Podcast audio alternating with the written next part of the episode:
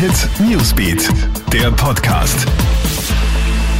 Einen schönen Mittwochmorgen wünscht dir Gilbert Stadelbauer. Ich habe die aktuellen Stories für dich. Das Coronavirus könnte weltweit 60 Prozent aller Menschen infizieren. Diese Warnung kommt jetzt von Gabriel Leung, das ist einer der führenden Experten in Sachen Epidemien. So kommen könnte es, sagt er, wenn es nicht gelingt, das Virus einzudämmen und er schlägt vor, im Fall der Fälle Maßnahmen nach chinesischem Vorbild zu ergreifen. Er meint damit wohl die Abriegelung ganzer Städte.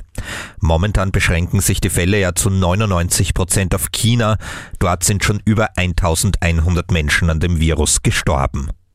Ein Mordprozess findet heute statt am Landesgericht Krems auf der Anklagebank ein Elternpaar. Die beiden sollen ihre schwerkranke Tochter aus religiösen Gründen nicht behandeln haben lassen. Die siebenfachen Eltern sind Mitglieder der Glaubensgemeinschaft Gemeinde Gottes. Obwohl 2017 bei ihrer damals zehnjährigen Tochter eine chronische Bauchspeicheldrüsenentzündung diagnostiziert wurde, sollen sie auf medizinische Hilfe verzichtet haben. Letzten Herbst ist das Mädchen nach langem Leid gestorben.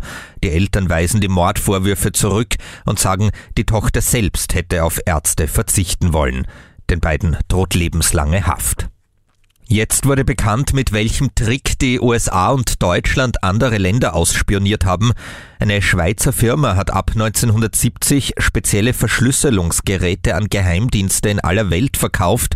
In Wirklichkeit steckten da die CIA und der deutsche Bundesnachrichtendienst dahinter und die angeblich so abhörsicheren Geräte wurden erst recht abgehört.